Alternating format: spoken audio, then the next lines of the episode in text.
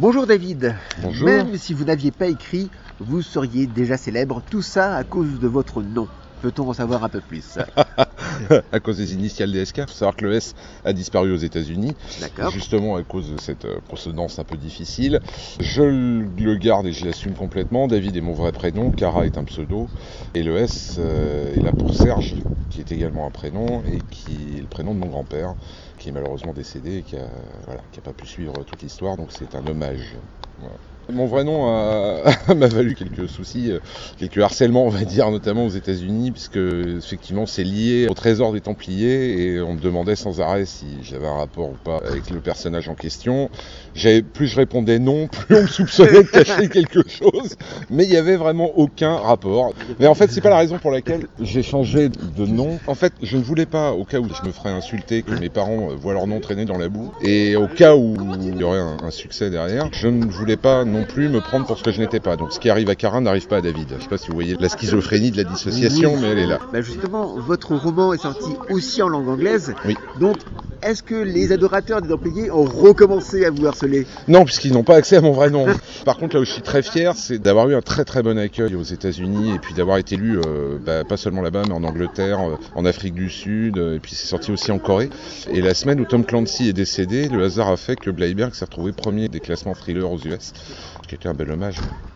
Les Vestiges de l'Aube et Les Projets sont une trilogie. Alors, les vestiges de l'aube, euh, pas forcément. Les projets, oui, c'était une trilogie. David Escara est un prénom avec trois mots. Oui. Puisque votre nom est lié aux Templiers, on pourrait aussi citer toutes les significations du chiffre 3. Seriez-vous né sous un signe sacré Alors là, je n'en sais rien parce que je suis pas très porté là-dessus. Je suis pas très versé là-dessus. En fait, il y a beau y avoir une histoire de vampire, je suis pas très très euh, mystique. Ce qui est amusant d'ailleurs, c'est que le tome 2 des Vestiges euh, traite des Templiers. Enfin, il y a une histoire de Templiers dedans qui, j'espère, sera originale.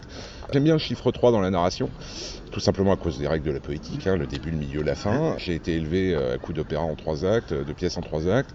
Je trouve que c'est bien de poser une situation, de découvrir ensuite dans la deuxième partie un décodage de cette situation et le dénouement dans la troisième. C'est voilà, je suis sur ces règles un peu, un peu figées. Malgré le succès, malgré les tomes, malgré l'attente du public, vous dites toujours que vous êtes sans appréhension. Êtes-vous un homme tranquille? Ah oui, oui. Il y a beaucoup d'aspects de ma vie d'ailleurs qui font qu'aujourd'hui je ressemble à cet homme tranquille qu'incarne John Wayne. euh. D'ailleurs, c'est pas un hasard si Ethan se réfugie en Irlande, a un rapport aussi avec ce film. Ça m'a fait tomber amoureux de l'Irlande quand j'étais très jeune. C'est une forme de rédemption l'écriture, c'est une forme d'a- d'apaisement personnel. Donc oui, oui, je continue à le faire sans appréhension. Euh, Ma seule appréhension, c'est de décevoir les lecteurs qui, qui apprécient euh, ce qui a été fait, de faire que chaque roman soit meilleur que le précédent. Sportif de haut niveau, notaire, journaliste, chef d'entreprise, puis auteur à succès avant d'écrire des scénarios, bien que variés, votre vie semble vous sourire. Beaucoup de dons ou travailleurs acharnés Un travailleur acharné avec une peur du vide totale. En fait, j'ai une peur bleue de la mort, hein, on va être clair. Donc, comme tous les gens qui ont peur de la mort, j'ai peur du vide. Donc, il faut en permanence qu'il se passe quelque chose. Et j'ai eu la chance de vivre plusieurs vies, mais que j'ai systématiquement cloisonné. C'est-à-dire, quand l'une s'arrête, je passe à l'autre, sans regard en arrière. Vous avez dit J'écris dans le seul but d'essayer de donner du plaisir, rien d'autre. Un plaisir quelque peu bizarre, puisqu'il s'agit de vampires, de guerre, d'holocauste. À première vue, rien de très plaisant. Alors, à première vue, rien de très plaisant. Mhm. Non, c'est évident. Quand je dis donner du plaisir, c'est que je traite de sujets qui sont réels. Dans Les Vestiges de l'Aube, je crée une analogie entre la guerre de sécession et euh, le 11 septembre. Non pas au niveau des événements, mais au niveau de la capacité qu'a la grande histoire à emporter la petite histoire des gens au quotidien. C'est ça qui m'intéresse. Dans la trilogie Bleiberg, on suit le destin de Ethan, qui est déporté quand il est enfant. Et ça, c'est pas une invention. J'ai travaillé sur des témoignages réels. Enfin bon. Et puis, on va suivre le destin aujourd'hui de gens qui, euh, bah, comme lui à l'époque, vont être embarqués dans cette folie. Sauf que le personnage d'Ethan va à chaque fois intervenir et s'interposer. C'est ça qui fait la différence avec la réalité. C'est que dans la réalité, il n'y a pas grand monde à s'interposer. Lui s'interpose et au final, malgré la dureté des thématiques, parce que ça a été dur à écrire, dur aussi en termes de documentation, hein, j'ai pari euh, tous les jours Mhm. et de loin, parce qu'en plus j'ai essayé de capter l'état d'esprit et la souffrance de ceux qui vécu ces époques. J'essaye de faire en sorte systématiquement qu'on termine les romans avec un sourire, parce que le cynisme ambiant, l'apologie de l'affreux me gonfle clairement. Les vestiges de l'aube sont nés d'un ennui et d'une réunion. Si on connaît le succès du titre, quelle a été l'ambiance de la réunion et quelles ont été les décisions prises? Je partais en réunion effectivement avec un de mes clients en Belgique. Alors il y a deux facteurs. C'est avec quelques camarades, on avait un de nos, amis qui venait de perdre sa femme et sa fille dans un accident de voiture, qui était un peu hors d'atteinte au niveau euh, communication, mais qui lisait encore. Et comme quelques copains savaient, enfin ou pensaient que j'étais relativement à l'aise avec la plume, parce que c'était mon travail à la base, ils m'ont demandé de lui raconter une histoire pour essayer de lui faire passer des messages. Et c'est comme ça que l'idée des vestiges de l'aube est. Ensuite, au niveau de l'écriture, effectivement, j'étais dans le TGV qui m'amenait à Paris avant de prendre le Thalys. Je devais préparer une réunion, puis j'avais absolument pas envie de le faire. Et j'ai commencé à écrire les vestiges de l'aube, en me disant d'ailleurs, de façon extrêmement naïve, que c'était euh, sans doute ma porte de sortie pour passer à une autre vie. Voilà, mais je ne me doutais pas de la difficulté de la chose. C'est peut-être parce que je ne me suis pas rendu compte que c'était impossible que je l'ai fait. Est-ce que c'est les mêmes personnes qui étaient à la réunion ont lu le titre? Oui, l'ont-elle apprécié Oui, oui, oui, oui, oui. En fait, ce qui s'est passé, c'est que j'ai envoyé le bouquin d'abord à une personne, donc celle qui était concernée. J'ai envoyé sous forme de feuilleton, parce que j'aime beaucoup l'idée du feuilleton euh, littéraire, donc un chapitre de temps en temps. Et puis, euh, je me suis rendu compte un jour qu'il l'envoyait à d'autres personnes qui m'écrivaient pour me demander la suite, me demandant ce qui allait se passer. Et alors, ce qui est très rigolo, c'est que le client en question, enfin un des clients en question, fait aujourd'hui partie toujours de mes lecteurs, et j'ai même donné son nom au grand méchant du projet Morgenstern avec son accord pour lui faire un clin d'œil. C'est devenu un lecteur, enfin c'est resté un ami. Voilà, donc il y, a eu plein de rencontres très sympas qui ont été faites grâce à ça. Et c'est sans doute ce qui me plaît le plus.